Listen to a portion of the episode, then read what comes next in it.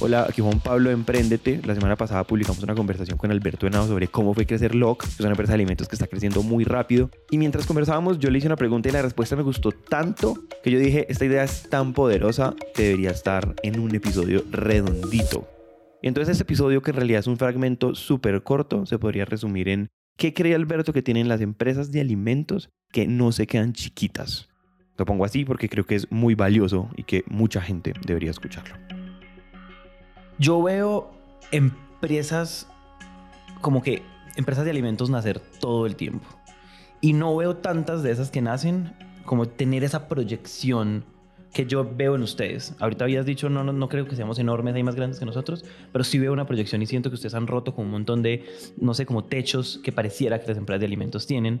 Y creo que hay mucha gente que nos está escuchando que sueña o está construyendo empresas de alimentos y está empezando. Y de pronto hay cosas que tú ves como errores comunes que les ves cometer. Y aquí escucharte puede ser valioso.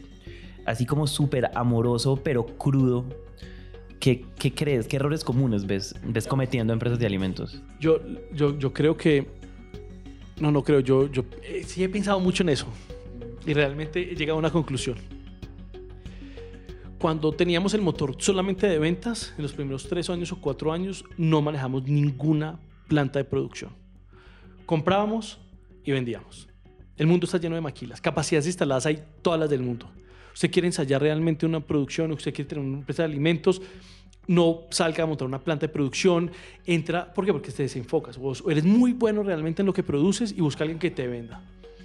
Porque yo veo muchos empresarios, pues literalmente jóvenes con grandes productos y cuando dice, ¿y su día a día en qué está? Montas una planta de producción y te chupa. Es como un hoyo negro. Chupa la plata y chupa el tiempo. Calidad, procesos, materias primas, que el producto llegue bien, está, ah, mantenimiento de las máquinas, procesos, mil cosas que necesitamos literalmente de tablas y tablas que se llenan de procedimientos, de limpiezas, de utensilios, control de producción, control de esto, más operativos. Entonces yo creo que qué hicimos bien nosotros, claro, eso lo que funcionó para mí y lo que yo creo que nos funcionó a LOC. Nosotros nos demoramos casi cuatro años en tener una planta propia. ¿Y qué nos teníamos que enfocar? En, literalmente en almacenar, vender y distribuir y cobrar la cartera. Y fortalecer una marca. Y fortalecer la marca. Y sollársela. Y entre más le podíamos, teníamos más tiempo de hacer la parte de marketing, literalmente de mercadeo, degustación, activación. ¿Qué pasa? Entonces, gente, a lo contrario que he visto, y es, van, montar una gran planta, chévere o pequeña o lo que sea, pero quita tiempo. Cualquier planta de alimentos quita mucho trabajo y quita mucho tiempo. Entonces, cuando uno va a hablar con los socios, ¿cuánto vendiste esta semana? No, porque no puedes salir a vender.